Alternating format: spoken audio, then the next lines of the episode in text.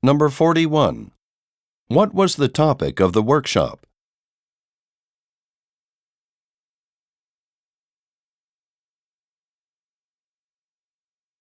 Number 42. What does the man say about the workshop that he attended?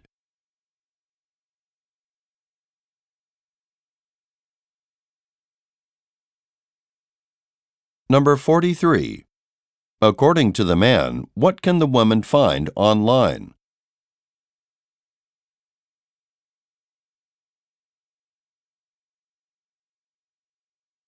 Go on to the next page.